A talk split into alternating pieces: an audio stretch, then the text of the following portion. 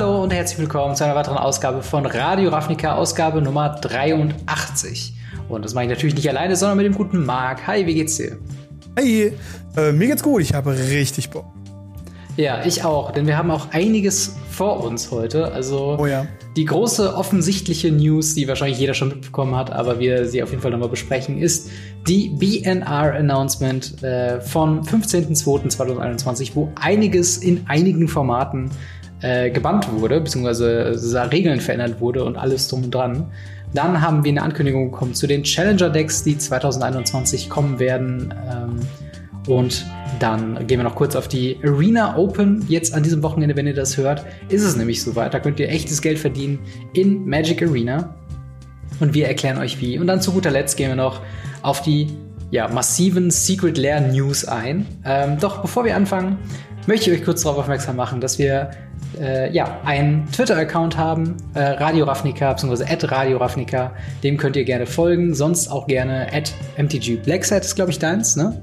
Ja, genau. MTG Blackset und auch äh, at Gamery. Einfach mal äh, folgen auf Twitter, wenn ihr auf Twitter seid. Sonst gerne auch bei Instagram unseren Accounts folgen. Äh, da gibt es keinen expliziten für Radio Ravnica, aber ich poste da äh, auf jeden Fall auch über Radio Ravnica. Dann haben wir noch einen Discord, wo ihr uns Fragen stellen könnt. Da gehen wir am Ende jeder Folge auf eure Fragen drauf ein. Und zu guter Letzt, wenn ihr den Podcast unterstützen wollt, wenn ihr mich unterstützen wollt mit meinen Videos, mit der Aufbereitung des Podcasts von meiner Seite, dann könnt ihr das gerne tun über patreon.com slash gamery. Wir haben da schon wunderbare Supporter angesammelt und äh, wenn ihr euch in der Lage fühlt, den Podcast zu unterstützen, dann wäre ich euch da äußerst dankbar für.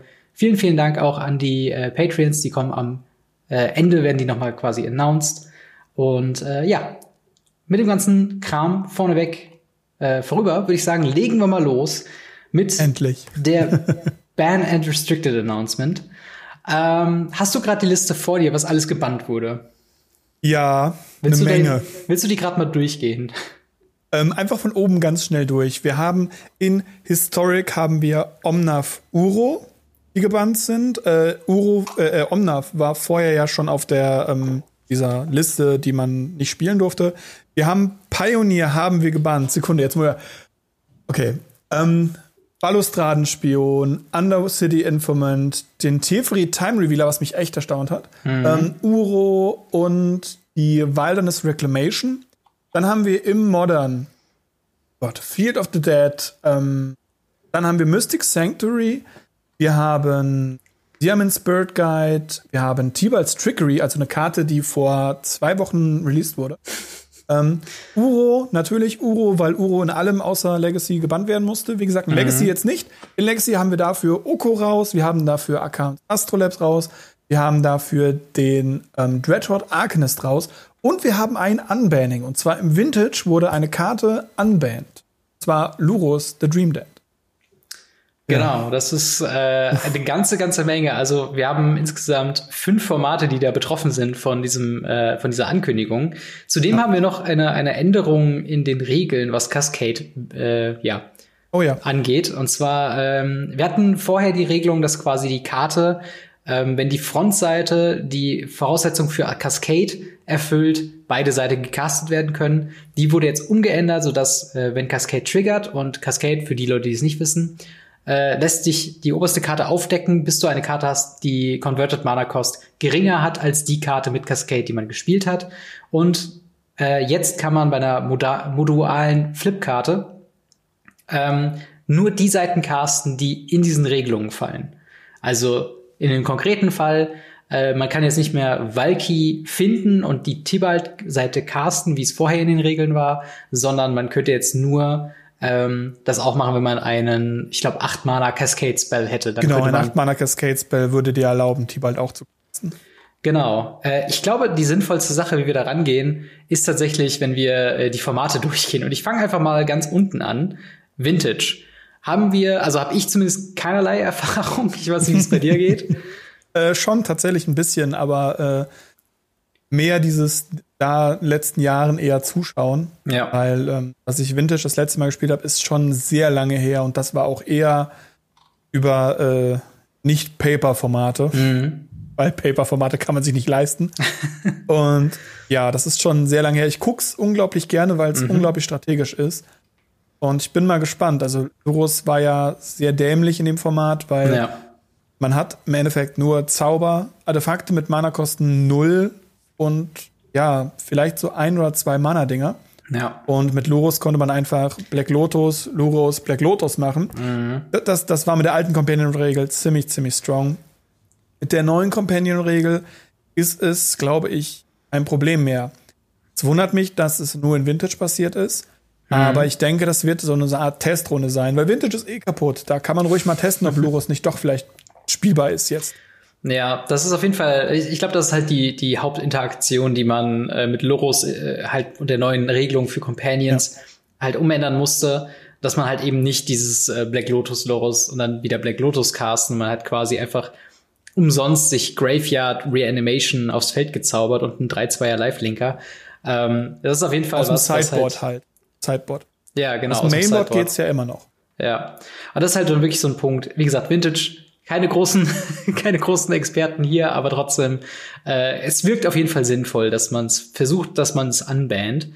Äh, mhm. Aber dann gehen wir mal zu deinem Leidenschaftsformat, äh, Legacy. Äh, als ja. jemand, der außen drauf guckt, muss ich sagen, bin ich ein bisschen überrascht, dass, ähm, dass Dreadhorde Arcanist gebannt wurde. Weil der wirkt jetzt prinzipiell nicht wie so, so verrückte Karte, oder? Ähm, er ist auch keine. Dreadhorde Arcanist ist meiner Meinung nach nur gebannt worden, weil er jetzt das Format übernehmen würde. Hm. Im Moment, wo Oko Astrolab geht, ähm, entsteht ein Machtvakuum, das von UR Delver und anderen Broten Delver-Listen die eine Art Agro-Tempo-Spiel auf den Plan rufen, ähm, würde das komplett übernehmen. Und da mhm. Delver eh schon ein sehr starkes Deck war vor den ganzen Bannings, würde das nur dazu führen, dass es noch schlimmer wird. Und ja. ähm, damit haben sie das so ein bisschen rausgesetzt. Des Weiteren ist ähm, der Arcanist im Legacy so eine richtige Grindmaschine. Man spielt Ponder, man greift an, man spielt wieder Ponder. Dann kann man halt in einer Runde damit zwei Karten ziehen, weil Ponder halt für einen Mana äh, eine Karte zieht, doof jetzt mhm. gesagt. Also eine Karte cycelt beim ersten Mal, beim zweiten Mal zieht es eine Karte. Man kann Brainstorm spielen, man kann Bowls spielen, man kann so viele Sachen um den Arkanisten herumbauen, die halt sehr stark waren, beziehungsweise konnte. Mhm. Und ähm, der wäre einfach jetzt sehr hart eskaliert. Ähm, und deshalb ist, glaube ich zumindest, Magic Wizard of the Coast, um genau zu sein, hingegangen und hat gesagt, okay, bevor wir jetzt in zwei Wochen wieder was bannen müssen, bannen wir den direkt mit. Ja, also auf jeden Fall äh, eine gute gute Voraussicht, wenn das denn wirklich so ist. Ähm, die Delver Decks äh, sind ja auch so ein Staple. Seit Jahren gibt's die ja irgendwie in den Top-Listen. Ja, seit Innistrad. Und ähm, Delver ist äh, ja Delver of Secrets, der quasi immer checkt, ob die oberste Karte ein Instant oder Sorcery ist und dann flippt der zu einer genau. fliegenden 3-2er, wo es auf der einen Seite ja nur ein ein Mana 1-1 war, ne? Ja.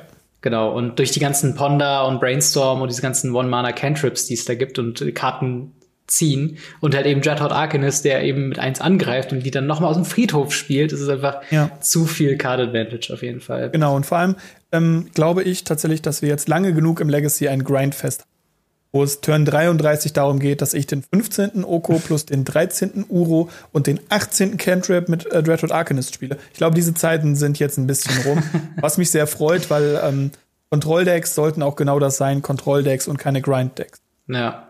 Und man muss hier gratulieren, tatsächlich Oko hat's geschafft, in allen, ähm, ja, sagen wir mal, alle außer Vintage Formate ähm, jetzt offiziell gebannt zu werden, außer Vintage und natürlich ähm, Commander. Commander.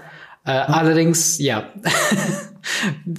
Macht's das Format besser oder also für mich ja. war immer so der, der Gedanke, Oko ist halt broken und der kann sich zu den ganzen broken anderen Legacy-Sachen mit dazu gesellen. Ähm, und ja, wie siehst du das? Also Oko und Uro wurden in einem Deck gespielt in, in Vintage. Wird das Deck jetzt quasi non-playable sein oder wird Uro trotzdem weiter? Naja, das Deck, das Deck hieß hauptsächlich Snowco, weil es über Akans Astrolab haufenweise Snow-Sachen gespielt hat mhm. und Oko. Jetzt ist Astrolab weg und Oko ist weg. Dementsprechend wird es das Deck Snowco als solches. Mhm. Ich denke tatsächlich, dass Uro halt weiterhin Play sehen wird. Ich finde es aber großartig, dass äh, Oko schon mal ist. Ich persönlich hätte Uro gerne einfach auf dieser Liste gesehen. Ich glaube, man merkt das auch. ähm, ich hätte gerne aber als vierten random Bann Uro einfach mit. Einfach aus ja. Flavorgründen, weil Uro anscheinend überall gebannt werden musste. Ja, ist wirklich. Hätten sie im Vintage auch noch bannen können. Einfach nur, damit überall Uro steht. Aber ähm, Oko ist auf jeden Fall schon mal ganz gut. Aktuell ist ganz lustig, dass ähm, viele Leute Monored Prison ist ein, ein Deck, welches versucht in der ersten Runde entweder ein Blood Moon zu spielen, wo sagt, alle Non-Basics sind mhm. Mountains, oder eben sich hinter Artefakten zu verstecken, die dafür sorgen, dass der Gegner weniger Karten spielen kann oder überhaupt angreifen kann. Und ähm, alle Leute hängen jetzt da und sagen, ja, das Deck ist wieder voll gut, weil die Leute nicht mehr ihr Mana ähm, mit Astrolab umwandeln können oder eben mit Oko die Artefakte zerstören können, Anführungszeichen. Oder mhm. zumindest nutzlos machen können. Und ich bin einer, der sagt, ja, das Deck war vorher schon gut. Warum sollte es jetzt auf einmal gut sein? Es war vorher schon gut. Man konnte es vorher spielen, ist ohne mhm. Probleme. Ich hatte ja. eine ziemlich gute Winrate damit und ich kenne jemanden, der hatte noch eine bessere Winrate damit. Und äh, das war null Problem. Aber die Leute haben sich halt so von dieser Theorie einlullen lassen, dass Astrolab gut gegen Blood Moon Sachen sind und dann mhm. Oko gut gegen die Artefakte sind. Wenn du aber Oko hattest, Negita hatte einen Moon und du hattest mal kein Astrolab oder hattest nur Fetchländer und musstest dir ähm, damit erst das Snowland suchen, hm. war ein Blood Moon Turn 1 immer noch. Natürlich, also man, in der Theorie Blood Moon Turn 1 ist tatsächlich was, was äh, ja, wo ich selbst sagen würde, okay, das, da habe ich eigentlich gar keinen Bock mehr weiterzuspielen, ehrlich gesagt. ja, Aber ähm, ich, ich meine, der Punkt steht ja, dass halt Astrolabe und Oko, wenn jetzt nicht zu dem so großen äh, Punkt, wie es vielleicht vorher angenommen wurde, äh, aber halt immer noch Mono Red Prison dann eigentlich auch ähm, ja irgendwo den Weg versperrt hat. Wenn, also es war inconvenient, mhm. nicht unspielbar vielleicht. Aber ähm, ja, ja, ich, wie siehst du jetzt Legacy, was das neue Top-Tier-Deck? Ähm, tatsächlich wahrscheinlich meiner Meinung nach Elfen. Hm. Aus dem Grund heraus, dass äh, die nächsten zwei, drei Tage dominiert werden von Death in Texas, wie das immer der Fall ist. Und Death in Texas halt ganz, ganz schnell zu elf. Ja. Und da jetzt niemand mehr Five-Color, Four-Color Mana-Basen wirklich spielen oder sich leisten kann, mhm. das ist der Nachteil von Astrolab gebannt, ähm, ist es halt jetzt das Problem, dass sowas wie ein Plague Engineer, der zu den meistgespielten Kreaturen im Legacy gehört, mhm. ähm, und den Elfen fürchten bis zum geht nicht mehr, dass der jetzt weniger gespielt wird, weil ja. Schwarz weniger gespielt werden wird. Grün wird weniger gespielt, Schwarz wird weniger gespielt. Wird sich wesentlich mehr auf Weiß, Blau und Rot verlassen. Mhm. Und dementsprechend haben da Elfen eine leichtere Fre ich bin auf jeden Fall mal gespannt, was du mir erzählen wirst. Ob jetzt die nächste Karte kommt, wo du sagst, boah, das ist dumm, wenn wir jetzt nach Strixhaven gehen oder so, was halt wieder Legacy Garantiert, ruiniert. garantiert. Ähm, und vor allem die immer. Rolle von, von Uro wird interessant bleiben. Ähm, ja. Von daher, ich würde mal sagen, wir ziehen mal weiter nach Modern und da hat es oh, ja. auch einiges erwischt. Äh, zum einen, ja, der Klassiker Uro hatten wir schon erwähnt. Glaube ich, brauchen wir auch nicht weiter drauf eingehen. Das Uro Omnas Deck, was äh, ironischerweise zwei Banworthy-Karten beinhaltete aus dem letzten Jahr, ähm, ja. hat einfach quasi zu stark dominiert. Tatsächlich ein, ein, Punkt, wo ich mir nicht ganz sicher war, ob ich den gut oder schlecht finden soll, ist Simeon Spirit Guide. Ähm, in der Begründung steht, dass die Karte diese ganzen broken Turn-One-Strategien äh, einfach äh, ja ermöglicht und dementsprechend gebannt wird aus einem Sicherheitspunkt und halt auch in Kombination mit Tibalt's Trickery halt zu diesen Turn 3 maximal Emrakul Plays und so weiter in Modern geführt hat. Mhm. Ähm, aber ich sehe es halt auch in vielen Jank-Combo-Strategien und fand eigentlich immer, ist es wirklich so schlimm? Ist Simeon Spirit Guide wirklich das Problem? Wie siehst du das? Ja, denke schon. Mana ist äh, Fast Mana, gerade Fast Mana. Mana, was schneller ist, als ich lege jede Runde ein Land, hm. ist in Modern immer ein Problem. War es immer und wird es immer sein. Du hast Karten auf der Banned-List wie Chromox, wo du noch eine Handkarte zusätzlich abwirfst ja. und danach Mana kriegst. Du hast äh, Sachen drauf wie den äh, Mox Opal. Hm. Warum sollte sie ja mit Spirit Guide dann okay? Ja, das stimmt. Simeon Spirit Guide, für die Leute, die es übrigens nicht wissen, kann man quasi von der Hand ins Exil äh, legen, um dann quasi ein rotes Mana zu produzieren. Und so kommt man dann äh, an sein drei Mana oder was auch immer man brauchte, um quasi Tibalt's Trickery plus einen anderen Spell zu spielen. Wenn man halt zwei davon auf der Hand hat, eben ins Exil werfen, zwei Mana in Mana Pool und dann äh, irgendwas x-beliebiges ähm, countern mit Tibalt's Trickery. Ähm, speaking of Tibalt's Trickery, hätte da nicht Simeon Spirit Guide vielleicht auch schon ausgereicht? Ich meine, die Karte, wie du schon im Intro gesagt hast, ist ja auch erst irgendwie so zwei Wochen alt. Ähm, Wie, also glaubst du, dass da war vielleicht ein bisschen zu laut die Modern Echo Chamber, die da gesagt hat, okay, wir müssen diese Karte bannen, das ist lächerlich? Oder glaubst du, Simeon Spirit Guide allein hätte es nicht getan? Ich glaube tatsächlich, dass Simeon Spirit Guide allein es nicht getan hat. Hm. Aus dem Grund heraus, dass selbst ein Turn 3, ich mache einen Emrakul Hardcast und Emrakul ist halt als Kreatur, wenn man sie castet, kriegt man halt einen extra zu. Hm. Ähm, dass man diese Karte halt castet, ist so dämlich. Und ähm, führt halt zu solchen Problemen in diesen Formen. Wo ich halt sage, so, mh, hm, nee, sorry, also da muss äh, was gemacht werden. Ja. Und Tibals Trickery war dafür kaputt schon. Ich finde es halt so interessant, dass alle äh, oder sehr viele in sehr vielen Formaten Tibals Trickery Combo Decks ausgenutzt wurden. Ja. Ähm, wobei es ja eigentlich von der, also ich persönlich würde ja eigentlich fast schon denken, Tibals Trickery wird sich auch einfach in einem Mono-Red-Deck lohnen, einfach nur um eine Möglichkeit für einen Counterspell zu haben, wenn er irgendwie in der Cryptic Command kommt. Ja. Ich glaube, so ähm, war er auch gedacht. Aber wie kann man das dann so designen, dass es so broken ist durch alle Formate quasi durch? Also auch wenn es jetzt in den anderen Formaten, also Pioneer, Historic und Standard jetzt vielleicht nicht so super broken ist, dass man es bannen muss, aber halt, dass diese, diese Oversight halt irgendwie gibt. Glaubst du, das ist ein Designfehler gewesen oder war das so teilweise auch Teil des Spaßes oder?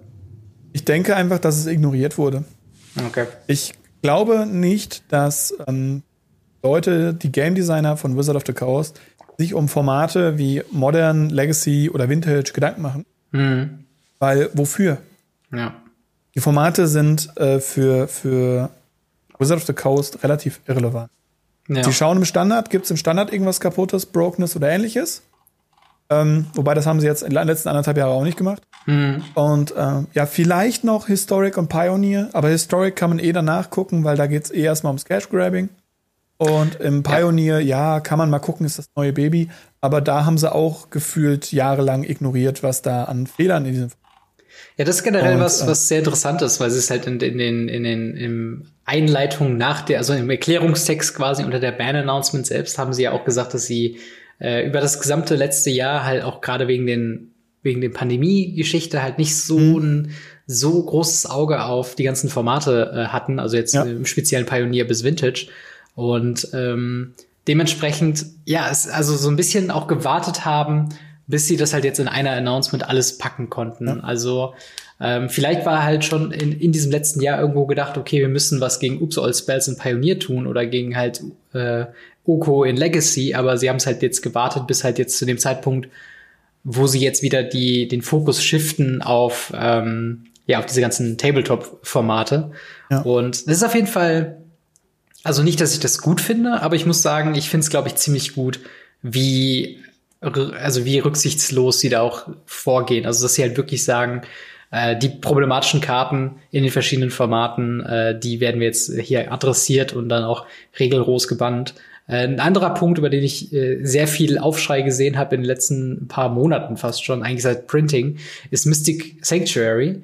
Äh, und mhm. eigentlich im selben Atemzug auch Field of the Dead. Also beides einfach ziemlich starke Länder, die ähm, ja bei Field of the Dead, wenn sie nach einer gewissen äh, Länderanzahl mit jedem weiteren Land, was ins Spiel kommt, ein 2-2 Zombie kreieren. Und Mystic Sanctuary, der, wenn man äh, drei oder mehr Islands ähm, äh, kontrolliert, untapped reinkommt. Wenn er untapped reinkommt, kann man einen Instant oder Sorcery Spell auf seine Bibliothek legen. Klingt jetzt erstmal nicht so stark, aber ähm, ja, es gab da schon viele Logs und gerade weil es äh, Mystic Sanctuary selbst ein äh, Island ist und man sie halt dementsprechend fetchen kann mit neben awesome. Fetchland, ist es halt schon so am Ende des Zuges quasi ein Fetchland cracken, sich Mystic Sanctuary aus dem Deck holen, ähm, dann am Endstep des Gegners irgendwie eine Cryptic Command aufs Deck legen, die Cryptic Command ziehen, alle gegnerischen Kreaturen tappen, wieder eine Karte ziehen und so weiter. Aber es war dann einfach so Lock. Vor allem konntest du halt mit dem Cryptic Command konntest du ja, äh, kannst du permanent bauen. Ja. Das heißt, wenn beide auf null Handkarten sind und ähm, du nur diese Cryptic Command hast, der Gegner eine Karte zieht, seinen Zauber versucht zu spielen, du machst Cryptic Command, ich mhm. counter mhm. deinen dein Zauber und lege mir meine, meine, so nehme mir meine Sanctuary Zug auf die Hand.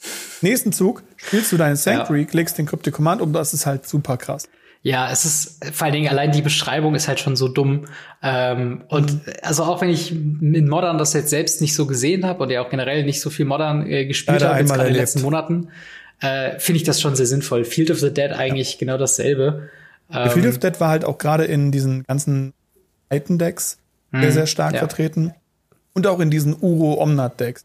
Also ähm, da habe ich auch schon, auch in der Zeit gegen gespielt gehabt, wenn du auf einmal neben einem Uro, der ins Spiel kommt, noch einen 2-2-Zombie bekommst und die dann ein Fetchland benutzt, um dir ein weiteres Land rauszusuchen, wieder ein 2-2-Zombie mhm. bekommst, dann den Uro aus dem Friedhof zu casten und dann eben noch mal einen Landdrop zu bekommen und noch mal ein Das sind halt unendlich viele freie Zombies, die du Eben. Weil wenn es dann auch noch irgendwann zwei Field of the Dead.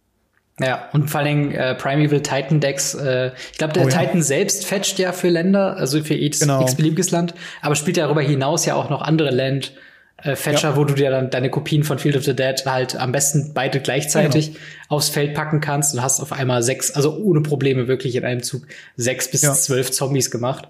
Ähm, und das ist wirklich, also ich, also ich persönlich bin, glaube ich, sehr dankbar, dass diese ähm, dass Länder, die zu stark sind, auch in Modern gebannt werden, weil gegen Länder kann man nicht so viel machen und selbst wenn man was dagegen macht wie äh, Field of Ruin oder Ghost Quarter, fühlt es sich irgendwie immer noch so fühlt, sich sehr schlecht an, weil man sich immer ja. noch einen Landdrop klaut, ohne dem Gegner einen Landdrop zu hat eben kein Wasteland. Kann ich einfach ja. sagen, ich mach dein Land kaputt für mein Land, sondern ich mach dein Land kaputt, du bekommst noch mal was dafür und ich habe dafür ein Land geopfert.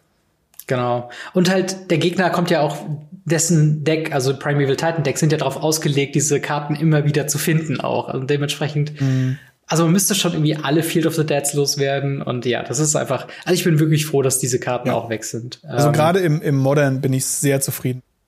Ja.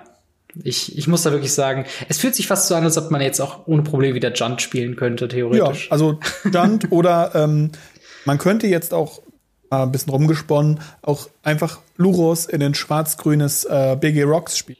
Ja. Weil man eben auch einfach wieder Luros im Deck spielen kann oder als Companion und ähnliches und ähm, einfach wieder ein bisschen Spaß mit Agro-Decks, Midrange-Decks und ähnlichem haben kann. Ja. Und ähnlich wie im Legacy nicht alles in dem fucking Entschuldigung, Grindfest endet. ja, und es, es wirkt halt so ein bisschen wie Midranges wieder unlocked für Modern. Also ja, ja, äh, ich bin mal gespannt, wie sich das Format erholt. Hoffentlich wird's wieder so wie in den äh, guten alten Tagen. Ähm. Gehen wir mal weiter zu Pioneer, wo tatsächlich die Bandlist ziemlich nah auch an dem ist, was ich mir für das Format gewünscht habe. Also Pioneer, mhm. muss ich sagen, ist ja mein Laster, ist ja irgendwie mein äh, Lieblingsformat tatsächlich immer noch, genau. auch wenn ich da schon, wenn ich schon viele Diskussionen auch drüber gelesen habe, ob das denn überhaupt noch so ein gutes Format ist. Ähm, aber zum einen, ähm, Oops All Spells, ein ähnlich nerviges Deck wie Tibalt's Trickery, finde ich, äh, mit Karten, die was machen, was sie eigentlich nie hätten äh, machen dürfen. Also äh, Balustrade Spy und äh, anders sind die Informat äh, oder Informer. Ist halt wirklich so ein Fall, äh, wie das Deck funktioniert hat, ist quasi durch die modularen Flipkarten, die auf der anderen Seite im Land sind, konnte man quasi ein Deck bauen, was nur aus Spells besteht. Deswegen Ups all Spells.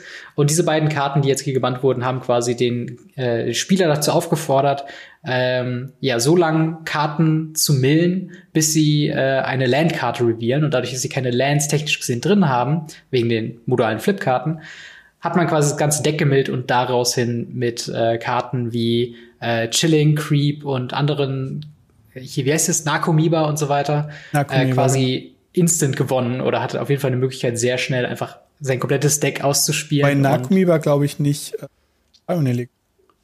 Welches? Narcomiba ist die Pioneer. Ich glaube schon. Ich meine, die wäre in einem äh, M19 oder so drin Im gewesen. M-Set, gereprint, ja, ich glaube. Ja, auf jeden Fall. Ich finde halt, halt interessant, dass sie das im, im Pioneer halt rausnehmen. Sagen, nein, wir wollen nicht dieses alles sind Zauber-Combo-Deck haben, hm. ist aber in Modern und Legacy weiterhin ein Deck sein. Finde ich sehr interessant, weil sie damit auch ganz harte Abgrenzung des Power-Levels von ja. eben Pioneer und Modern. Und ich glaube auch, äh, die Philosophie für Pioneer ist auf jeden Fall nochmal eine andere wie bei Modern, wo man bei Modern, glaube ich, die ein oder andere, wenn die Winrate jetzt nicht durch die Band hin gebrochen ist, äh, Combo-Decks quasi erlaubt, wie halt eben die Upsol Spells-Varianten in Modern ähm, will man halt, glaube ich, in Pioneer wirklich mehr so dieses äh, Brewers Paradise haben, wo man sehr viele interessante mhm. Strategien verfolgen kann. So die Best-ofs aus den letzten Standardjahren, aber halt auch eben Sachen von vor vier, fünf Jahren vielleicht. Und äh, wo einfach starke Karten kombiniert werden können, die die Leute halt aus den letzten Jahren kennen und die ja auch dann irgendwann realistischerweise vielleicht in äh, auf Arena spielbar sein können. Ähm, dementsprechend finde ich es auf jeden Fall interessant und ich bin, also ich bin wirklich der Überzeugung, dass Pioneer so das beste Format ist für Leute, die gerne Decks brewen und die gerne auch einfach mal janky Sachen ausprobieren wollen, ohne jetzt direkt äh, ja zu kompetitiv zu werden, wenn du weißt, was ich meine. Ja, also einfach klar, verstehe ich voll. Was zusammenwerfen und gucken, ob es funktioniert, sozusagen. Ne? Und äh, eben deswegen halt auch äh, Teferi, drei Mana Teferi, bin ich sehr dankbar, dass er weg ist. Äh, Uro, natürlich. Uro Wilderness Reclamation ist wirklich auch noch so ein Punkt. Ähm, man, man schaut sich die Karte irgendwie heutzutage an und denkt, was haben die sich dabei gedacht? Also, at the beginning of your end step, untap all lands you control, ist halt schon, also da hat man selbst bei, bei der ähm, Spoiler-Season damals irgendwie gedacht, okay, das ist ein bisschen too much, oder? Es, es geht. Also das, das Problem war, gibt diese Karte ja schon anderen Sachen. Es gibt ja zum Beispiel die Seedborn Muse. Mhm. Die sagt, äh, zu Beginn jedes Entab-Segments darfst du auch enttappen. Ja. Und äh, man hätte jetzt nicht gedacht, dass das irgendwie ein Problem ist, sondern man kann ja nicht immer sagen, ja, okay, immer zu Beginn des Endsteps von irgendeinem Gegner. Machen wir doch was Cooles, machen wir im Endstep. Mhm. Was sie einfach vergessen haben, ist, dass es im Endstep nur mal jetzt ein Trigger ist, dass alle Länder enttappen. Ja. Und die Seedball Muse sagt, du darfst einfach mit enttappen. Fertig. Und dementsprechend dieser Trigger, auf den kann man ja reagieren, kann alle seine Länder tappen, kann dann End of Turn aus 10 Mana 20 machen. Ja. Und damit dann irgendeinen Instant spielen. Das ist halt, das, damit haben die einfach nicht gerechnet, glaube ich. Ja, das ist äh, tatsächlich, also Wilderness Reclamation ist, glaube ich, von allen gebannten Karten noch so das offensichtlichste, wo ich zumindest von meiner Seite aus sagen kann, da habe ich damals schon gedacht, okay, das ist echt lächerlich. Also Oko mittlerweile hat sich bewiesen, Uro auch mehr als genug, aber da habe ich am Anfang noch gedacht, okay, starke Karte, aber vielleicht ist es ja mal nicht broken. Wilderness Reclamation hatte ich damals schon gedacht, so, ah, ich bin mir nicht sicher, ob das das ist, was man mit der Karte machen sollte. Ja, ähm, aber im Großen und Ganzen, ich bin wirklich gespannt darauf, wie Pioneer jetzt nach dem Bann halt aussieht. Ich, äh, mhm. es ist tatsächlich das zweite Mal in, ich glaube, sechs oder, oder noch weniger Monaten, wo quasi die komplette Top-Tier-Liste gecuttet wurde, weil wir haben halt wirklich mit Nift-to-Light-Decks, mit Oops All Spells, mit Sultai Reclamation-Decks, wo unter anderem auch eben Uro ein Teil von war, ähm, wirklich, also äh, Nift-to-Light-Decks wurden vom Teferi-Ban halt stark getroffen. Ähm, hat man da tatsächlich wieder sehr viel Schwächung von den Top-Decks. Und es ist halt wirklich so, Sachen werden zu stark, sie werden abgekattet. Und dann hat das wieder ein Potenzial, dass die nächsten Decks stark werden, vielleicht sogar wieder abgekattet werden müssen, man weiß es nicht. Ich hoffe nicht, aber ähm, ja, ich freue mich auf jeden Fall darauf zu sehen, was in Pioneer gespielt wird. Ja, Und, kann ich. Ja, zu guter Letzt Historic. Ähm, eigentlich da tatsächlich die wenigste Bewegung. Omnath war vorher schon suspended, wie du schon gesagt hast, ist jetzt banned. Ja. Uro auch gebannt. Tut dem Format, glaube ich, einfach gut. Also ja. sehr ähnlich wie in Pioneer. Ähm, kann man eigentlich nicht viel hinzufügen. Ich glaube, jedes Format, wo Uro legal ist, war Uro auch das meistgespielte, die meistgespielte Kreatur. Ähm, von daher äh, wäre es dann soweit äh, von der Banded Restricted äh, Announcement. Eine Frage an dich. Findest du, es ist jetzt noch sinnvoll, quasi, wenn ein neues Set rauskommt und eine Karte sieht stark aus, ist es noch safe, sich die Karten in Paper zu holen? Oder sollte man erst mal ein paar Monate abwarten? Ähm, schwierig. Aktuell würde ich es mir einfach nicht holen, weil es gefühlt kein Paper gibt. Ja, klar. Ähm, aber sonst, ich, ich glaube tatsächlich, dass man sehr gut sehen kann, welche Karten zu stark sind und welche man einfach behalten sollte und welche nicht. Mhm. Also mit der Zeit entwickelt man, glaube ich, ein ganz gutes Gefühl. Ich habe äh, das Gefühl, dass Uro zu stark wird, bin ich seit Monaten am äh, in die Welt trompeten, sage ich mal. Ja. Dass ähm, T-Ball's Trickery einfach eine sehr doofe Karte ist in Modern, gerade im Modern. Ähm, war mir bewusst, aber mhm. fand jetzt nicht, dass sie irgendwie überraschend gebannt wurde sondern im Modern gibt es einfach keine andere Möglichkeit, das zu tun. Im Standard Pioneer will man es halt noch ein bisschen halten. Man weiß nicht, ob es wirklich so tun oder ob es ähm, eine problematische Karte hin und wieder mal ein lustiges Combo-Deck. Mhm. Weil konstant ist das Deck halt nicht. Und ja, ähm, ja Tibalt haben sie halt mit den Regeländerungen ein bisschen runtergehauen. Aber ich glaube tatsächlich, man kann ganz gut einschätzen, was einfach zu stark ist und was in unserem Fire World, in der wir leben, einfach vollkommen okay. Ja, ich, ich glaube, ich würde dazu stimmen. Ich glaube, Leute, die Uro-Decks gespielt haben in Modern und Pioneer, die hatten schon, oder auch selbst in Historic, ihr wusstet, die hatten schon was ganz ihr gutes, tut. Bitte? ihr wusstet, was ihr tut. Eben. Und ich glaube, das ist so ein, so ein grobes Gefühl, was man irgendwie sich, ähm, ja, was man sich irgendwie behalten soll. Natürlich mhm. ist es mhm. schwierig zu sagen, was broken ist, deswegen vielleicht jetzt nicht sofort die Playsets vorbestellen, wenn ihr irgendwie mhm. eine Karte so mögt, sondern erstmal, glaube ich, abschauen, äh, weil zum einen die Chance, glaube ich, ganz gut ist, was man jetzt ein bisschen bei Kaltheim sieht, dass sehr viele Rares sehr günstig sind.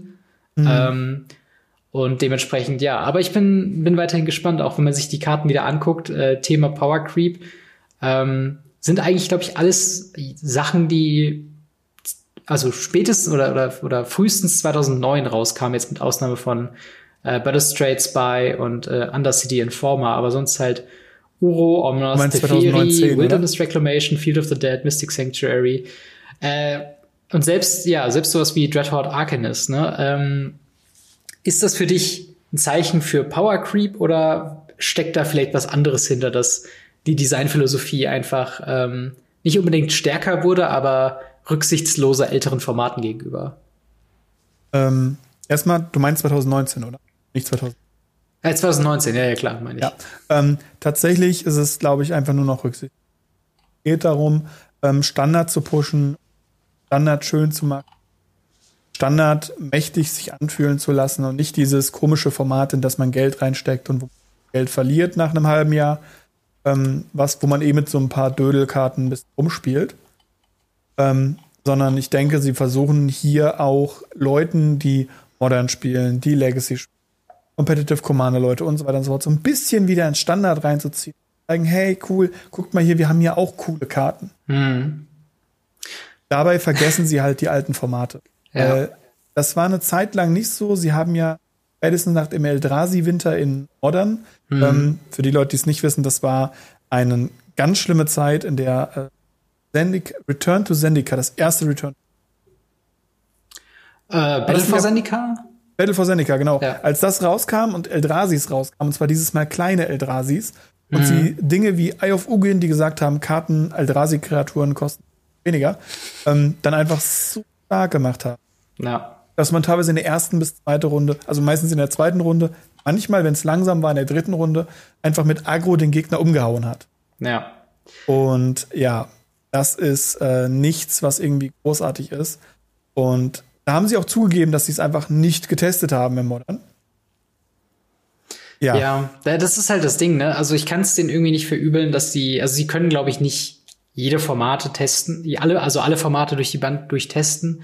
Und ich glaube, der Schnitt ist schon ziemlich, also was man halt auch einfach sehen kann in den, ähm, in den Bannings und, und die Top-Decks, die sich in den letzten Jahren da so gebaut haben. Also seit diesem Fire-Design ist, glaube ich, schon ganz gut zu beobachten, dass gerade der Schnitt bei Modern so einer ist, äh, wo man sagt, okay, da schauen wir jetzt nicht unbedingt drüber, was sich da noch so verändert, ähm, mhm. sondern wir machen erstmal die anderen Formate interessanter und äh, schauen einfach mal, dass das da funktioniert. Aber ja, tatsächlich, ähm, eine Sache tatsächlich noch zu dem Bandthema hätte ich da noch, und zwar ähm, haben wir vor dieser Band äh, and Restricted Announcement quasi eine Vorankündigung bekommen. Nicht über Twitter, nicht über irgendwas anderes, sondern tatsächlich bei der Ankündigung von den Secret Layers, zu dem wir später noch kommen. Ähm, wo nämlich ein Teil davon Uro Titans of Nature's Wrath ist, wo dann eine kleine Fußnote angefügt wurde von wegen, hey, bevor ihr euch das jetzt kauft, wir wollen Uro im, äh, demnächst bannen für die und die und die Formate und diskutieren das in dem Format. Ähm, auf der einen Seite kann man ja sagen, okay, also löblich, dass sie auch transparent damit umgegangen sind und nicht die Leute haben in die äh, lachend in die Kreissäge rennen lassen sozusagen von wegen, ja, kauft mhm. euch jetzt nochmal äh, Uro, ach ja, bevor ihr die Karten überhaupt zu Hause habt, ist sie, sind sie in den Formaten gebannt. Ähm, findest du, das war eine gute Herangehensweise oder glaubst du, ähm, da hat sich ein Fehler eingeschlichen.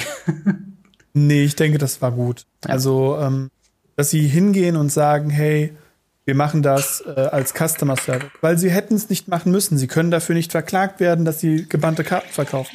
Dann ja. dürften sie keine basierte verkaufen. Weil sie ist in jedem Format gebannt aus der Legacy. Ja. Uro genau dasselbe. Ähm, sie haben schon Produkte rausgebracht und haben eine Woche später, wie bei Triggery zum Beispiel, gebannt. Mhm. Ähm, das wäre hierbei nichts anderes. Sie verkaufen ein Produkt und eine Woche später verkaufen sie es. Aktuell ist es ja so, dass die Zirkulär noch laufen. Das heißt, du könntest danach auch einfach deinen dein Kauf wieder stornieren. Das ist gar mhm. kein Problem. Und ähm, da machen sie halt, haben sie halt schon eine Menge Arbeit den Leuten weggenommen, indem sie einfach gesagt haben, hey Leute, wir machen das. Wir bannen diese Karten, diese Karte. Mhm. Und wenn ihr euch das kauft, dann müsst ihr euch dessen bewusst sein. Ja. Ja, das stimmt auf jeden Fall. Also ich muss auch sagen, also es ist witzig, dass man jetzt quasi immer so ein halbes Auge auf andere Produktankündigungen hat. So, hm, haben sie da vielleicht eine Fußnote drin, dass mhm. was gebannt wird? Ähm, aber im Großen und Ganzen muss ich so sagen, es ist äußerst fair und wirklich äh, Hut ab dafür an Wizards of the Coast, dass sie das tatsächlich gemacht haben, weil sie hätten es, wie du schon sagst, auch einfach bleiben lassen können und sagen, hey, ja. ihr könnt auch stornieren, wenn ihr wollt. Aber äh, ich finde, das ist auf jeden Fall ein sehr fairer Move und äh, gut gemacht, ja. Wizards. Wir sagen es selten, aber gut gemacht. Auch die Bandlist, finde ich. Also ja. Sehr wenige Misses mit drin, würde ich sagen. Aber ich würde sagen, wir gehen mal weiter zum nächsten Thema und zwar äh, die Challenger Decks 2021. Äh, Challenger Decks, für die Leute, die es nicht wissen, ist jetzt was, was schon zweimal, also in äh, den Jahren 2019 und 2020 rauskam. Vier Decks, die äh, einen kompet kompetitiven Einstieg in Standard aus der Box anbieten sollen, also fertige Decks mit Sideboard, die sich orientieren an turniergewinnende Decks aus den äh, letzten paar Turnieren. Äh, soll diesmal kommen am 26.03.2021. Äh, und ja, wie gesagt, thematisch vier verschiedene Decks. Leider, leider, leider schon wieder. Und man könnte, also zynische Leute würden sagen, natürlich, aber ähm, kein Arena-Code. Also es ist ein reines Paper-Produkt für Standard Showdown, für äh, ja, Standard FNM, was auch immer. Äh, dafür wurde es in dem äh, Good Morning Magic, wo es angekündigt wurde, darauf hingewiesen, dass man jetzt versucht, nach und nach äh, Paper-Produkte bzw. Produkte von Wizards of the Coast ähm, ja, plastikfrei zu halten, so gut wie es geht. Die Karten selbst sind noch eingeschweißt in Plastik, muss ich sagen. Finde ich gut.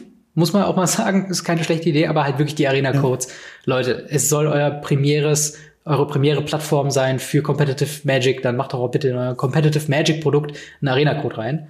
Aber die Decks ja. selber sind äh, zum einen Azorius Control, Demir Rogue, Mono Red Agro, Mono Red Agro war bisher in jeder Welle von Challenger Decks mit drin und Mono Green Stompy ähm, mit, ich glaube, den größten Hits vom reinen Value her äh, tatsächlich Azurius Control, wo mhm. zum einen eine Kopie Shark Typhoon drin ist, eine Mirror's Call, äh, Shatter the Sky, zwei Stück, ein Doomscar und äh, ich glaube zwei oder drei ähm, Skyclave Apparitions. Oh ja. Was, glaube ich, die Top-Karte äh, aus dem Set äh, Zendika Rising äh, ist. Und zumindest im Rare Slot auf jeden Fall. Zumindest im Rare Slot, das stimmt. Und damit auf jeden Fall, glaube ich, der eindeutige Gewinner, was den Value angeht. Äh, mhm. Sonst Demir Rogue, eine ziemlich komplette Liste von Demir Rogue, wie es aktuell auch gespielt wird. Ich glaube, die wertvollste Karte drin ist ein Rankle, Master of Pranks und die drei ja, Nighthawk Scavenger. Ähm, und ja, die anderen beiden, Mono Red Agro und Mono Green äh, Stompy, haben wenig Karten, die extrem stark, äh, die extrem viel Value haben. Da ist, glaube ich, noch die Ember Cleave im Mono Red Agro am höchsten. Äh, keine Robber of the Rich zum Beispiel, ähm, mhm. was ein bisschen schade ist. Aber ja, wie ist dein Eindruck von den Decks? Ähm, gibt es was, was du vermisst äh, in den Decks und findest du die Deckauswahl gut? Also ich finde die Deckauswahl gut. Wie gesagt, das ist jetzt die vierte Mal, dass sie das, wenn ich es mich, wenn ich es mich nicht erzählt habe. 2018, mhm. 2019, 2020. Ich glaube, das ist tatsächlich das dritte Mal, aber ich check das mal gerade, während du deinen Eindruck. Ja, äh, es müsste, es müsste das vierte Mal sein, wenn mich alles täuscht. Okay. Und ähm, das, die erste war so um Armoncade-Style rum, die fand ich richtig cool und mies zugleich, weil sie einfach nur so lieblos zusammengeworfen wurde. Mhm. Die anderen beiden mit 2019, 2020 waren relativ gute und angepasste Listen an eben die Turnierszene. Klar, wir hatten mhm. 2020 dieses Debakel mit dem, äh, ja, gebannten Deck, sag ich mal, mhm. ähm, was ziemlich dämlich war. Aber äh, ich fand es halt sehr gut, dass sie da schon mehr in die Meta reingegangen sind. Hier haben wir jetzt ein Mono-Rot-Deck, weil Mono-Rot wird es immer geben. Ja. Und da ist es halt leider so, dass Mono-Rot sich nicht großartig geändert hat. Die wollen einen Einstieg geben, aber Mono-Rot sieht halt immer noch genauso aus, wie es in, also nicht genauso, aber sehr ähnlich, wie es mit Teros aussah, wie es mit Zendika aussah, wie es jetzt mit Kaltheim aussieht, wie es davor mit äh, jedem anderen Set aussieht, da seit halt äh, Throne of Eldraine. Mhm. Und dementsprechend, ja, da konnten sie nicht viel was anderes machen. Das Monogrüne, muss ich sagen, finde ich sehr underwhelming. Monogrün ja. ist ein sehr starkes Deck, wenn man es mal trifft. Aber die, da ist nichts drin, was an Value ist. Und dann hätten sie entweder die Liste noch näher an das Standarddeck ranführen können. Mhm. Oder zumindest irgendwie ein paar Value-Karten randommäßig damit reinwerfen können. Ja. Ja, das stimmt. Also in Mono Green, ich glaube, das, was ich da am meisten vermisse, ist halt wirklich äh, entweder eine Vivian äh, Arkbound Revenger oder äh, vielleicht tatsächlich sogar The Great Henge. Ich glaube, das ist mhm. so die äh, aktuell wertvollste Karte im Standard allgemein. Ähm, und das wären halt so ein paar Sachen, wo ich dachte, okay, pack davon eine mit rein und es ist easy auf demselben Level wie die anderen Decks. Ähm, ja. Vom wirklich nur vom reinen Value gesehen her ist wirklich ähm, das Mono Red und Mono Green sind, glaube ich, die, die am weitesten abgeschlagen sind. Ähm, sonst, ich muss übrigens gerade noch einen Nachtrag, du hast tatsächlich recht, das ist die vierte, vierte offizielle Serie, also 18, mhm. 19, 20 und jetzt kommt 21, aber es gibt tatsächlich eine fünfte Serie noch, die es Japan exklusiv gab, wo wir einmal ein Simic ähm, Ramp Deck haben und ja. das äh, äh, rot-weiße Feather Agro Deck. Äh, genau, das, das kam Feather. zwischendrin noch mal äh, zu War of the Spark Zeiten raus. Genau, ähm, das war so eine Art Duell-Deck, weil äh, wir haben ja zu dieser Zeit äh, diese, diese komischen Decks auch bekommen, aber halt andere Decks. Da war dann Europa was exklusiv, beziehungsweise Europa und Amerika und die haben irgendwas Japan exklusiv. Das war eben dieses Feather ja. und. Äh, aber ich muss auch tatsächlich genau. sagen, ähm, was die, also was den Deckbau an sich angeht, ist wirklich sowohl die Mir Rogues als auch zum Beispiel Mono Red Agro ziemlich, ziemlich vollständig. Also ja. Demir Rogue hat äh, vier Thieves Guild Enforcer. Wir haben äh, drei Zareth Zahn the Trickster, äh, Mehrfolg Windrobber, Soaring Thought, Thought Thief. Ist TH in Englischen wirklich. Ja, ja.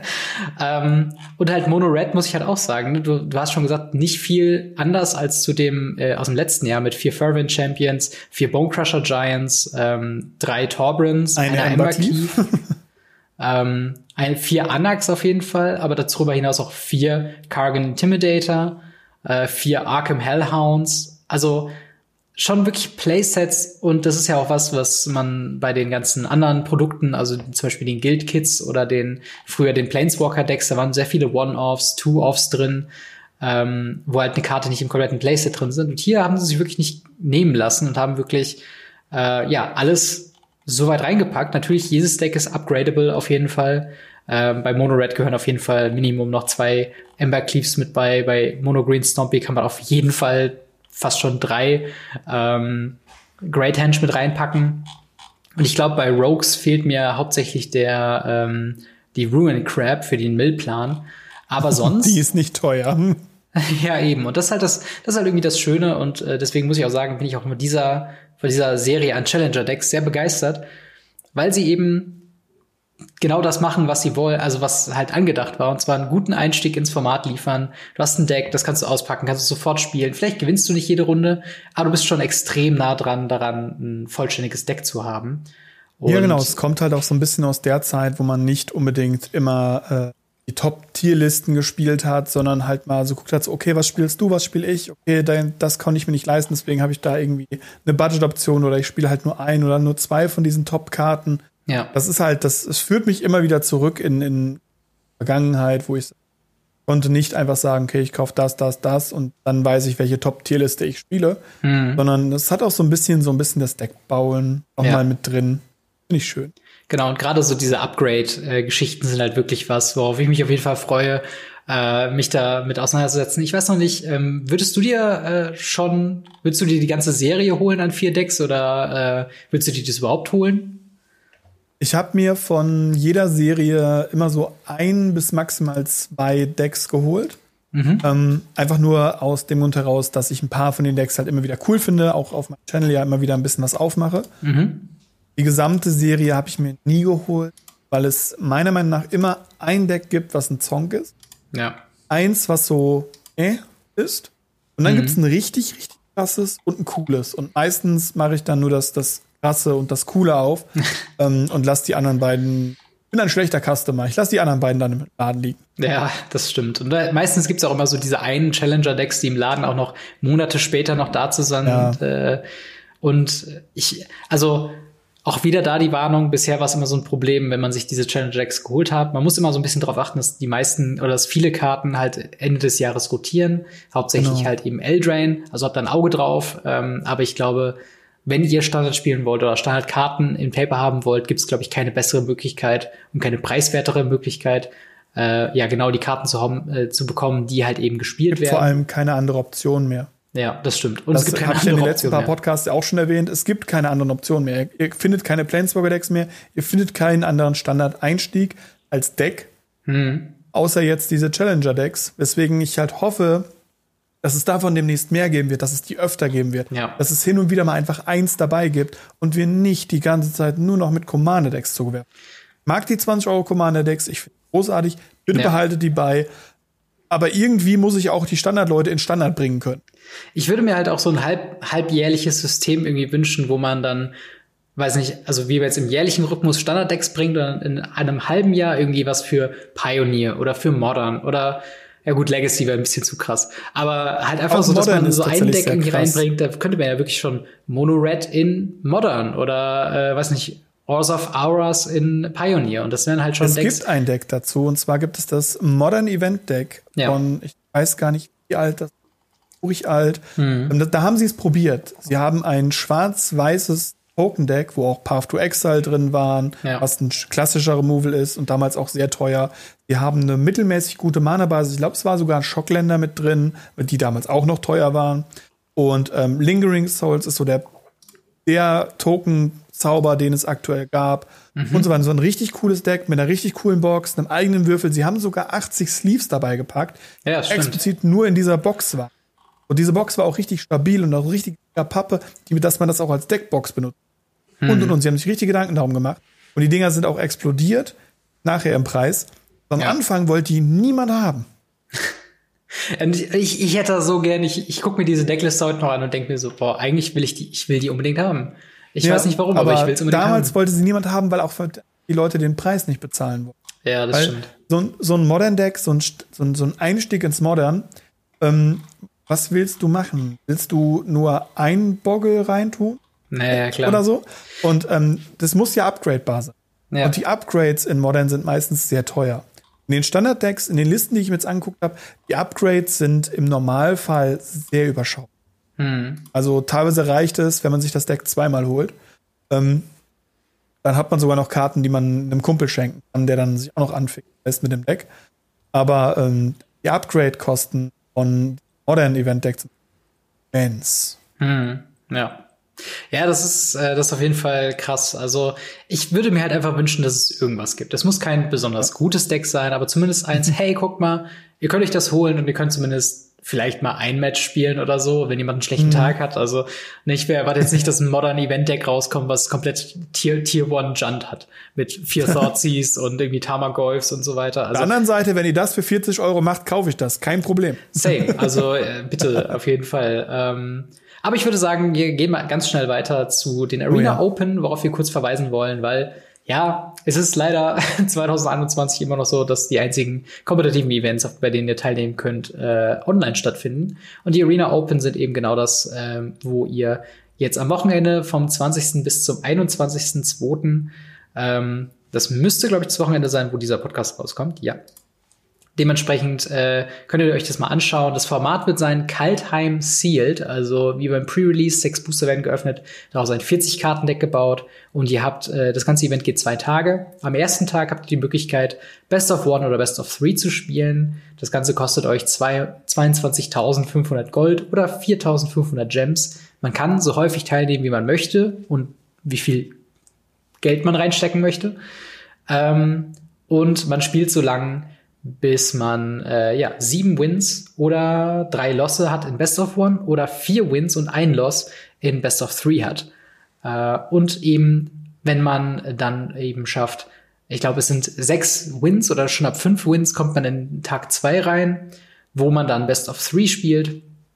Und dort kann man dann bis zu 2000 Dollar gewinnen. Und man bekommt eine Einladung, Einladung für den Strixhaven Qualifier, was quasi der Qualifier ist vor der Strixhaven Championship, was in der heutigen Welt Pro Tours von früher sind. Also extrem wichtig, wenn ihr Competitive Magic weiterspielen wollt. Ähm, ja, es ist auf jeden Fall eine interessante Wahl. Sealed als Competitive-Format, gab's das schon mal? Äh, ist das was, was du interessant findest oder wie siehst du das? Gab's, glaube ich, schon mal. Schon sogar. Es ist halt der Versuch, es etwas leichter zu machen als Draft. Mhm. Guild wird immer so als der kleine, leichte Bruder von Draft bezeichnet, weil Draft ist immer das schwerste Format, was wir haben. Ja. Guild ist halt, du hast halt deine sechs Bruder, du musst dich nicht mit anderen Leuten an den Tisch setzen, du musst nicht warten, bis andere Leute da sind zum Draften, sondern du kannst praktisch durchgehend die ganze Zeit dein Geld in der äh, Magic Arena stecken, mhm. ähm, ohne dass du auf andere Leute warten musst, außer um sie gegen spielen. Dementsprechend ist es schon, glaube ich, der beste Weg, den man gehen kann. Und tatsächlich, was man nicht unter, äh, unter Tisch kehren kann, ist, dass eben auch ein Zielformat nicht erwartet von euch, dass ihr schon ein Top-Tier-Deck habt. Also, ne, es mhm. ist natürlich so ein Ding, solltet ihr es schaffen, äh, in die, in den Qualifier zu kommen, das wird wahrscheinlich wieder Standard oder Historic werden. Also da müsstet ihr dann für den nächsten Step ein äh, Top-Tier-Deck mitbringen. Aber wenn ihr einfach nur 2000 Dollar Cash haben wollt und ihr habt jetzt sonst nicht viel auf eurem Marina-Account und seid Meister im Sealed, dann bitte meldet euch an und äh, versucht so weit zu kommen, wie ihr könnt. Äh, ich bin auf jeden Fall mal gespannt, was man da für äh, Turnierreports, wenn überhaupt welche davon sehen kann. Ähm, aber dazu dann in der nächsten Woche. Zu guter Letzt, bevor wir zum Ask Us Anything kommen, rattern wir mal eben noch eben die Secret Lair Drops durch. Wir hatten in der letzten Woche schon Black is Magic, äh, was ihr kaufen könnt vom 22.02. bis zum 31.03. Äh, eine Box, die ähm, Black Girls Code unterstützt, eine Organisation, die mehr äh, junge schwarze Mädchen in die digitale Industrie äh, einführen wollen und halt Bildungen und sowas äh, unterstützt.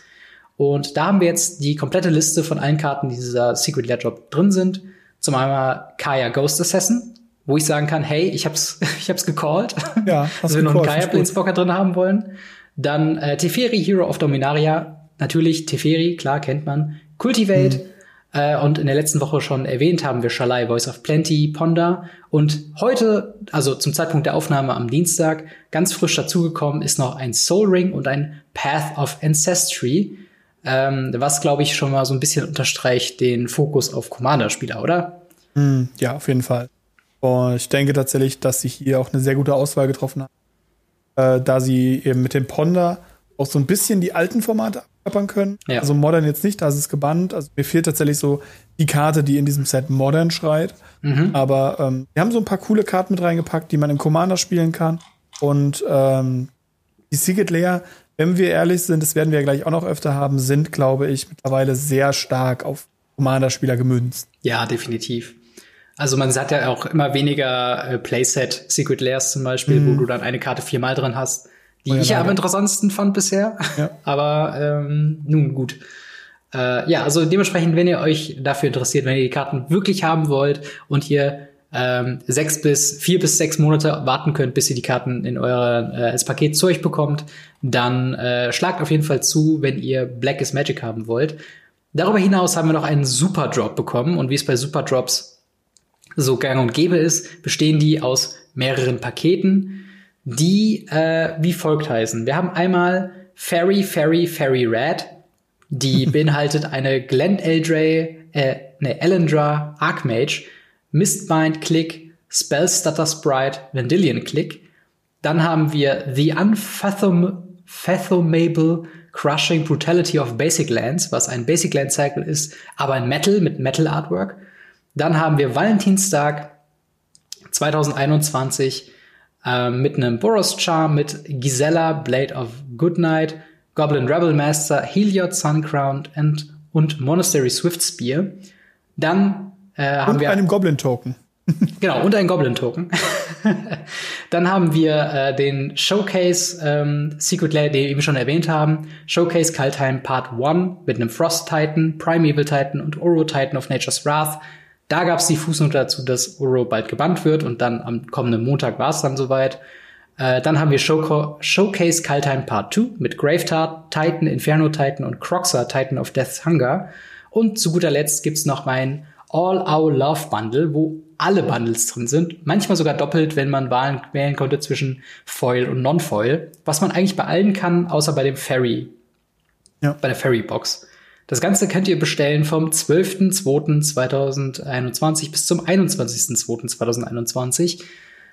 Und ja, jetzt haben wir quasi alle Infos mal auf den Tisch gepackt. Wie findest du die? Was findest du am interessantesten? Und äh, ja, gibt's was, wo du äh, Geld hinlegen würdest für? Also fangen wir oben an. Mhm. Fairies, Fairies, Fairies, irgendwas. Ja. Finde ich gruselig. Ich finde die Artwork super gruselig. Stimmt. Ähm, sie sind in dem Stil gehalten wie äh, diese, diese Mana Rocks aus dem letzten Super Drop, den wir hatten. Mhm. Ähm, ist nicht meins. Also ich finde ich find die echt gruselig. Aber ich finde sehr vieles aus diesem Drop gruselig. Ich mag die Standardländer natürlich, wer hätte es erwartet. Klar. Ähm, ich finde dieses, diesen Rot-Weiß Secret Layer Drop auch sehr gruselig. diese gemalten Karten, diese, diese, diese Engel, diese kleinen, mm. dicken mit Flügeln und nee, nee. Ja. Ähm, ich mag den Kaltheim Showcase, ohne Frage. Mhm. Finde es aber dämlich, so wie sie es gemacht haben. Also, das in zwei Parts zu splitten, finde ich okay. Mhm. Gerade wenn man halt nicht alles benutzen kann. Aber wie sie gesplittet haben, ist dämlich. Der Uro-Pile, also der, äh, der erste Drop davon, beinhaltet Uro. Der ist mhm. überall gebannt außer im Legacy und vielleicht im Commander. Dann hat man den Primeval Titan, der eigentlich nur Modern gespielt wird und im Commander sogar gebannt ist. Mhm. Und dann hat man einen Titan, den niemand jemals irgendwo irgendwann spielt, weil er einfach schlecht ist. Ja. Das ist eine schwierige Konstellation. Roxa hingegen haben wir mit Roxa, mit Grave Titan und Inferno Titan eine ganz coole Mischung aus, kann man im Commander spielen, wird in Formaten gespielt und kann man im Casual spielen. Ich verstehe natürlich, dass sie mit Croxa, mit Rot-Schwarz, auch den mhm. schwarzen und den roten Titan mit tun und so weiter und so fort. Und deshalb alles in allem einfach kein weißer Titan da ist. Ähm, ja. Was einfach sehr traurig ist, weil sie hier weiß mal wieder mit Anlauf sonst wohin treten. Natürlich. Aber ja. ähm, ich verstehe das Prinzip dahinter, ich finde die Idee davon gut, ich finde die Umsetzung davon nicht gut. Ja, ich glaube, ich stimme dir dazu. Also, ich bin auch nicht, also ich bin von keinem der Secret Layers super gebannt, muss ich wirklich sagen. Mhm. Also das ähm, Basic Land äh, Set noch vielleicht am ehesten, wobei ich da so ein bisschen kritisieren muss. Ich mag den Stil, ich mag nicht, dass alle schwarz-weiß sind. Das muss ich wirklich Tatsächlich sagen. mag ich genau deshalb, mag ich, deswegen mag ich das Foiling nicht. Das ist der mhm. Grund, warum ich die nicht hole, weil das Foiling ist ein Rainbow Foiling, die ähnlich wie die ähm, die From the Vault Foils in der Art, also jetzt nicht nach der Qualität, sondern halt dieses Foiling, dieses extreme Overfoiling. Mhm. Und das finde ich nicht schön, wenn die jetzt in so einem Silber gefoilt werden, dass du praktisch nur so ein Silber-Schwarz hättest. Fände ich die Hammer. Ja. Aber dieses Rainbow macht's dann doch irgendwie doof. Ja, ich bin halt mal, also ich bin wirklich gespannt, ob, ähm, ja, also ich, ich weiß nicht, also dieser Stil das ist ja schon so ein bisschen was, was man in Party Hard, Shred Harder so ein bisschen gesehen mhm. hat. Äh, und halt jetzt auch in vielen der Showcase-Frames aus Kaltheim. Aber kein, also ich mag den Stil, ich mag, wie es gezeichnet ist, aber für mich aus jetzt wirklich ähm, Farbe irgendwo gebraucht. Aber hey, jedem, jedem, wie es halt gefällt. Ähm, ja. Tatsächlich auch dieses Fairy-Ding ich glaube, das einzige, was wirklich Value hat aus dem Set, ist ja, also aus diesem Set jetzt allein, ist Vendilion Click, oder? Äh, Glanelendra Archmage ist auch nicht gar nicht so günstig. Okay, okay. Aber es, das, das wirkt halt so vom, von den Kartenauswahl her. Natürlich, sie wollten eine Fairy Drop machen. Deswegen haben sie ganz viele Fairies genommen. Aber Vendilion Click ist das Einzige, was ich wirklich kannte. Der andere dachte ich so, hey, was ist das? das ist Glanelendra spiele ich tatsächlich im Legacy. Dementsprechend ah, okay. ich die da. Ja. Weil man sie mit Soulherder End of Turn jede Runde flickern kann, also kurz raus und wieder reinbringen kann ins Spiel und sie deshalb ihre Marke verliert ja. und deshalb unendlich lange Dinge kontern. Super ist. Ja, und, und ich muss auch wirklich sagen, ähm, nicht nur verstört mich das Fairy-Ding, was so ein bisschen in so einem psychedelischen 90er Jahre Rainbow-Art mhm. gezeichnet wurde, aber noch viel, viel mehr verstört mich wirklich dieses Valentine's Day-Gedöns, ja. wo ich denke, was zum Teufel haben sie sich denn dabei gedacht? Also Boros Charm hat ein Engel drauf, was aber mehr wie eine Kreatur aussieht, wie bei Gisela, was einfach nur ein nacktes Baby ist, mit Flügeln und zwei Schwertern und keine Ahnung, also cutesy fine und, und, und versüßlichen ist ja alles schön und gut, aber Ja, vor allem auch dieses, dieses, ja, dieses, es ist ja wirklich know. so eine Art Zeichnung mit Buntstiften. Auch ja. der, bei dem Heliod, finde ich, sieht man es ganz krass. Ich finde die einzige einigermaßen annehmbare und okay bis schöne Karte daraus ist irgendwie der Monastery Swift Speed. Ja. Ansonsten sind die alle irgendwie sehr, sehr strange. Auch die Goblins sind sowohl der Token als auch der Rebel Master, die sind sehr, sehr strange Wizard. Ganz strange. Ja.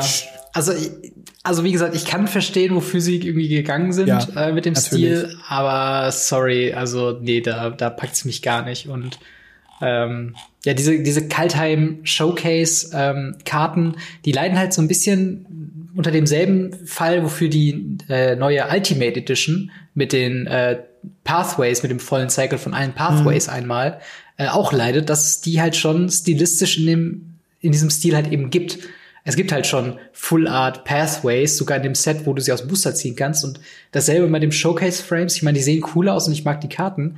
Aber Showcase Frames, ich habe jetzt gerade irgendwie eine Boosterbox geöffnet, habe ich halt schon so oft gesehen. Und ähm, sind nichts Besonderes. Interessanterweise ja. sind das auch meistens die Secret Layer, die ganz doll untergehen, wo Leute teilweise überhaupt nicht mehr, noch nicht mal zwei, drei Monate danach noch wissen, dass die existieren. Oder ja. wisst ihr noch, dass es Sendika gab, wo ja. alte Sendika in diesen neuen Sendika-Frames sind. Oder ganz, ganz wild, in Teros diese ja, die Götter, die es in diesem ja. Stargate gab. Ähm, und da gibt es ja noch einen anderen, ich glaube, ich meine, es gäbe noch eine andere, die wirklich in diesen, diesen Showcase gemacht. Mhm. Und ähm, aber das zeigt einfach, dass, dass die einfach super untergehen. Und daran leiden die halt auch. Ja, aber ich glaube, ich muss im Großen und Ganzen äh, können wir, glaube ich, sagen, dass halt wie immer bei Secret Layers haltet euch bitte fern von Foil-Karten, sonst mhm. schlagt gerne zu, ähm, wenn euch die Karten gefallen, wenn ihr sie wirklich braucht und wenn ihr halt die lange Wartezeit äh, ja, aushalten könnt, bis sie dann bei euch sind. Ich glaube, sonst gibt's da nicht so viel zu meckern. Ähm, ich finde es ein bisschen strange, dass sie den Valentinstag-Drop zwar am Valentinstag anfangen, mhm. man den aber irgendwann im August bekommt. Ja und dann der Valentinstag schon rum ist. Ich fände es cooler gefunden, wenn sie die irgendwie im Dezember announced hätten und wenn sie sagen würden, okay, das ist Ding ist passend zum Valentinstag da. Als Geschenk dann auch, ne? Genau, weil das wäre ein cooles Geschenk gewesen, egal wie hässlich es wie man wie man es lösen könnte, ist, man verkauft die Dinger einfach im Local Game Store, liefert die dann an und ja. dann kommt der große Reveal, sagt dem Local Game Store, sagt man nix. Und dann so, ey, ihr wollt noch ganz schnell ein Geschenk haben für eure Magic-spielenden Significant Other? Geht im Local Game Store und kauft's euch. Aber natürlich, es wäre kein Secret Layer, wenn es das wäre, ne? ja, dann wäre es ja eine Secret Layer Ultimate. Genau. Und wäre teuer. Ja. Dementsprechend, ja, schaut euch, schaut rein, wenn ihr äh, da Interesse habt. Das ganze, alle Sets sind so irgendwas zwischen 25 äh, Euro und ich glaube 50 Euro. Und natürlich der Superdrop mit allen sind irgendwie 250 Euro. Also wenn ihr wirklich ja. zu viel Geld habt, könnt ihr auch alles zusammenholen und auch teilweise doppelt in Foil und Non-Foil. Also schaut da rein. Die Links habt, haben wir auf jeden Fall in der Beschreibung. Äh, und damit würde ich sagen, kommen wir noch zum, äh, zum Ask Us Anything, äh, wo wir wieder zwei Fragen haben. Einmal von Stefan The Cursed, äh, der fragt äh, folgendes. Ich habe eine Frage. Was haltet ihr von Proxies? In letzter Zeit beschäftige ich mich immer mehr äh, speziell mit dem Commander-Format und verwende selber keine Proxies. Ich habe aber im Hinblick auf die Preisentwicklung mancher Karten, in Klammern Reserved List, Duels und so weiter, die Vermutung, dass man diese äh, in nicht allzu ferner Zukunft entweder selten oder eben geproxt zu sehen bekommt, äh, bekommen wird, da nicht jeder 100 Euro für eine einzelne Karte ausgeben will bzw. kann. Die Meinungen dazu gehen ja weit auseinander. Wie seht ihr das Thema? Marc, wie stehst du zu Proxies? Da habe ich ein ganzes Video zu gemacht. also ich habe wirklich äh, über, ich glaube, 45 Minuten ja. äh, meine Meinung zu Proxys erklärt und wann Proxys gut sind, wann nicht. Weil ich stehe Proxys generell mit gemischten Gefühlen gegenüber. Ich habe kein Problem mit Proxys, die eine Papierkarte, also eine wirklich ein Papier sind, die aus dem Drucker kommt. Mhm. Ähm, es gibt dazu auch tatsächlich mittlerweile ein Meme von mir, was mich super verstört hat. ähm, und die man dann einfach über die Karte drüber legt und sagt, okay, das ist jetzt ein Soulring oder ein eine Reserved List Card oder ähnliches. Mhm. Womit ich ein Problem habe, ist, wenn man statt der Karte hingeht und auf irgendwelchen ominösen Plattformen sich eine Fake-Karte. Mhm. Weil das ist für mich kein Proxy mehr, sondern das ist Fake. Ja. Und das macht für mich einen riesen Unterschied. Genauso, wann benutze ich. Wenn ich Proxys in der Casual-Runde mit Bier und Brezeln an einem Abend mache, gar keine Frage, gar kein Problem.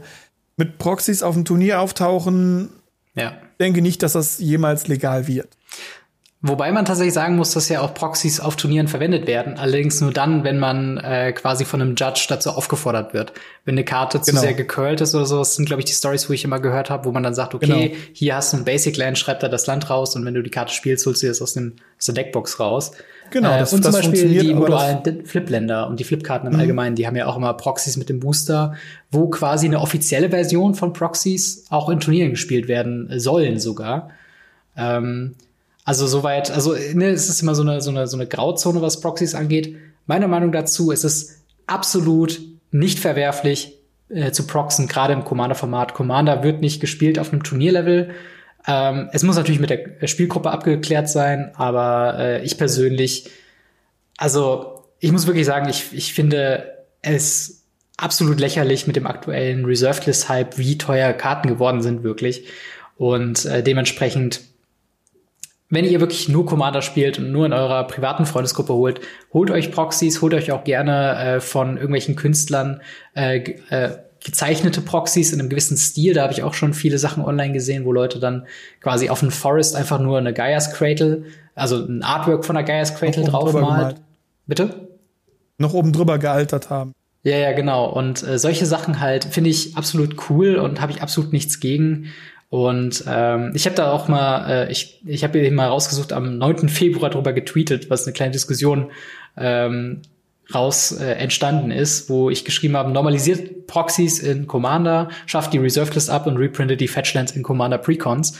Ähm, wo natürlich mein, mein, ich wollte diese Diskussion antreiben und ich bin ja. auch froh, dass wir jetzt dazu gekommen sind. Und ich glaube, ich glaube, das wird sich auch mal anbieten, länger zu diskutieren tatsächlich, weil ja. ich glaube, es gibt viele Facetten dazu zum Thema Proxys. Also mhm.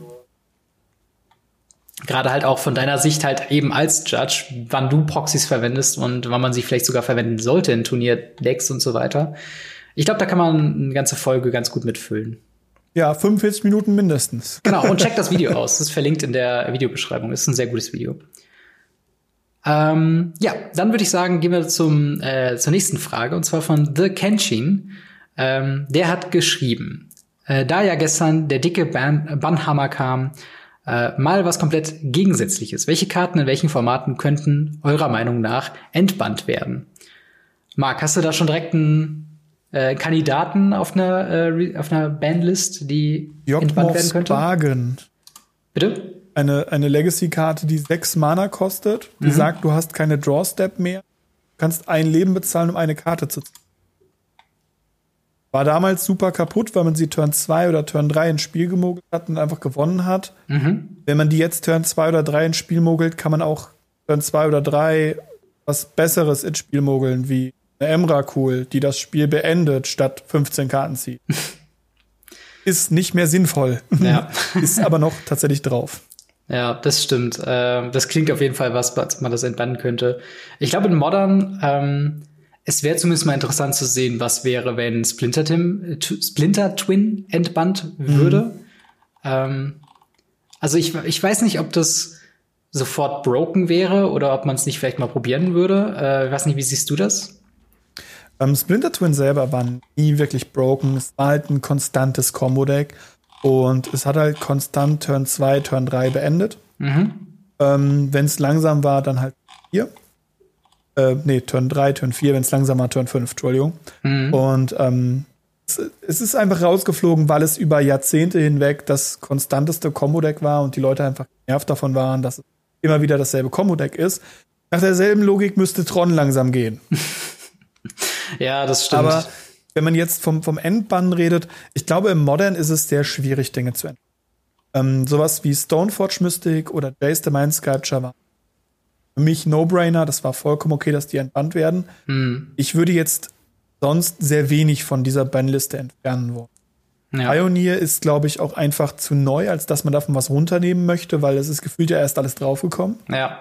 Wobei ich, ich wirklich sagen muss, ich glaube, Walking Ballista wäre so ein Fall gewesen, wo ich, wo ich sagen würde, ich glaube nicht, dass das Deck so broken war, dass man es hätte äh, bannen müssen. Also das Heliod-Combo-Deck, wo man quasi unendlich viele ähm, ja, Tokens bzw. One-One-Counter auf die Walking Ballista legen kann, wenn man dir Lifelink gegeben hat durch äh, Heliod Sun Crowned. Tatsächlich, das wäre so ein Argument, wo ich sagen würde, in Pioneer Walking Ballista, man wollte, glaube ich, alle Combo-Decks einfach cutten in dem Moment. Ja. Und das Mono-White-Combo-Deck mit Walking Ballista und Heliod war für mich genau auf der Grenze, wo ich gesagt hätte, okay, es ist leicht noch unter den Sachen und es wäre auch, ich glaube, weit weg davon gewesen, das stärkste Deck selbst nach dem Bann äh, dabei zu sein. Aber das wäre, glaube ich, so mhm. mein Kandidat, wo ich sagen würde, gibt dem Ganzen auch noch mal eine Chance. Und es ist auf jeden Fall nicht biased, weil ich mir kurz vor dem Bann ein Playset von äh, Walking Ballista gekauft habe. ja, ja, gut. Wenn du, wenn du danach gehst, würde ich immer noch gerne Survival of the Fittest im Legacy Band bekommen haben. Jetzt kriegen natürlich alle Leute, die die Survival-Zeit erlebt haben, die den Podcast hören, ja. äh, wirklich Gänsehaut, weil es war eine, eine grausame Zeit. Aber die Karte würde heutzutage nicht mehr gespielt. Es gibt ja tatsächlich äh, sehr interessant eine Menge Statistiken darüber, wenn man Karten entbannt. Es gibt ganz viele Leute, die sich da Gedanken drum machen. Mhm. Ähm, es gibt sogar, glaube ich, das No-Banlist Modern-Format, wo sogar Star City Games irgendwann mal einen, einen Turnier mit abgehalten haben. Ja, das habe ich auch mitbekommen Und tatsächlich. Das sowas klang halt auch sehr interessant. sehr interessant. Ja. Man könnte sogar ganz so ganz crazy sagen, wie wäre es denn, wenn wir jetzt eine No-Ban-List Standard mal hätten? mal gucken, was man da so alles machen Boah, das wäre schon, das wäre schon kaputt. Genau, das wäre schon broken, hat man noch nie gesehen quasi. Ja. Ein Standard ohne Bannliste. Na, geht gar nicht. Ja. Aber ich würde sagen, damit sind wir am Ende von diesem sehr, sehr vollgepackten Podcast. Äh, an dieser Stelle nochmal der Aufruf, wenn ihr den Podcast mögt und ihr auf YouTube seid oder einen YouTube-Account habt, gebt uns gerne, gerne ein Like, wenn ihr das Ganze als Podcast hört, gebt uns eine positive Review bei Apple Podcasts, Spotify oder wo auch immer ihr Podcasts hört. Wenn ihr darüber hinaus noch in Kontakt mit uns treten könnt, Twitter, Instagram, alle Links dazu in der Videobeschreibung und natürlich der Discord, wo ihr uns solche Fragen, wie ihr sie gerade eben gehört habt, für den Podcast zuschicken könnt. Wenn ihr darüber hinaus noch äh, finanziell den Podcast unterstützen wollt und meine äh, ja, Videos und meine Seite von dem Podcast, ähm, dann könnt ihr gerne patreon.com slash gamery euch anschauen und äh, schauen, ob da was für euch dabei ist. Und nicht zu vergessen, auch vielen Dank an unsere Patreons, unter anderem Gold Supporter Witch667. Vielen Dank für deine Unterstützung. Marc, vielen, vielen Dank, dass du dabei warst. Immer wieder gerne. Und dann hören wir uns bzw. sehen wir uns nächste Woche wieder. Haut rein, bis dann. Ciao. Ciao, ciao.